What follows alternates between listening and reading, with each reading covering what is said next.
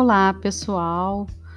No sexto episódio, nós vamos falar sobre os casos de violência contra a mulher envolvendo lutadores e qual é a relação disso no jiu-jitsu feminino, como que isso vai influenciar.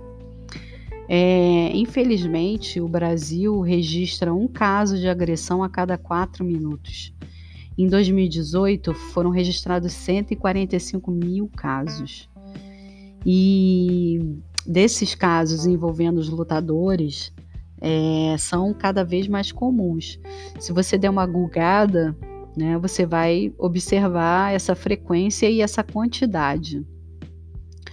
Bom, lutadores condenados por crimes como estupro, agressão e violência doméstica precisam sofrer sanções nas entidades federativas porque a impunidade abre brechas perigosíssimas e prejudica a conscientização e o combate à violência contra a mulher. Deixar um atleta agressor condenado impune é como dizer que a sua reputação vale muito mais do que a vida de, dessas mulheres que foram agredidas, né? É, dessas mulheres que ele arruinou.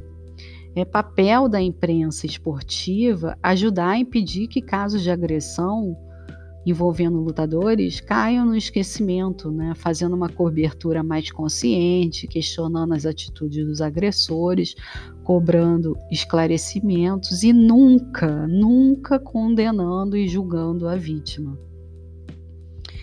É, também cabe às escolas de jiu-jitsu e às entidades federativas tomarem medidas para que os agressores condenados não passem impunes, né? Os atletas, os professores e os investidores no jiu-jitsu também têm seu papel na cobrança enérgica dessas medidas. Afinal, são eles que perdem diretamente seus alunos e clientes né, com aumento de crimes acometidos por lutadores. Ainda não existem dados é, estudos científicos que comprovam a diminuição de matrícula de alunos em época de evidência midiática de um crime cometido por um atleta ou um professor de jiu-jitsu. Mas qual é o responsável, qual é o pai, qual é a mãe que inscreveria seus filhos em uma academia onde um dos integrantes violentou uma mulher? Né? Qual é a mulher que se matricula numa academia onde, um, onde o professor está sendo acusado ou foi condenado por ter é, violentado uma mulher. Portanto, é possível que os aumentos nas estatísticas de violência contra a mulher cometidos por lutadores possa prejudicar a adesão, adesão de novos alunos na academia, principalmente no engajamento e na iniciação de novos alunos. E, e a culpa não é do esporte nem das alunas nem das mulheres que foram agredidas. A culpa é do agressor, né? Expor esses casos não, não está relacionado a é, queimar o esporte, tá? E está relacionado a você tentar combater que esse tipo de coisa não aconteça mais. Bom, além dos casos de violência física, a gente nota também, e foi feita uma pesquisa, é, a Mayara Munhoz, que é uma jornalista, fez a pesquisa sobre a grande quantidade de assédio moral nas academias de jiu-jitsu. As discriminações, humilhações, misoginia, é, segregações, bullying e homofobia são práticas constantes de reclamação das mulheres e também da comunidade LGBTQIA, que quer fazer parte, quer praticar o jiu-jitsu e tem todo o direito. Em 2018, o COB lançou a Cartilha de Prevenção ao Assédio Moral e Sexual é, no esporte, né? Depois do Ministério do Esporte ter assinado o termo de compromisso de ações e educação e prevenção ao abuso e assédio sexual e moral no esporte.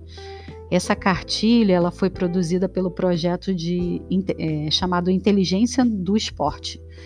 né, que é Inteligência Esportiva, da Universidade Federal do Paraná, também com apoio do Ministério do Esporte e o COB.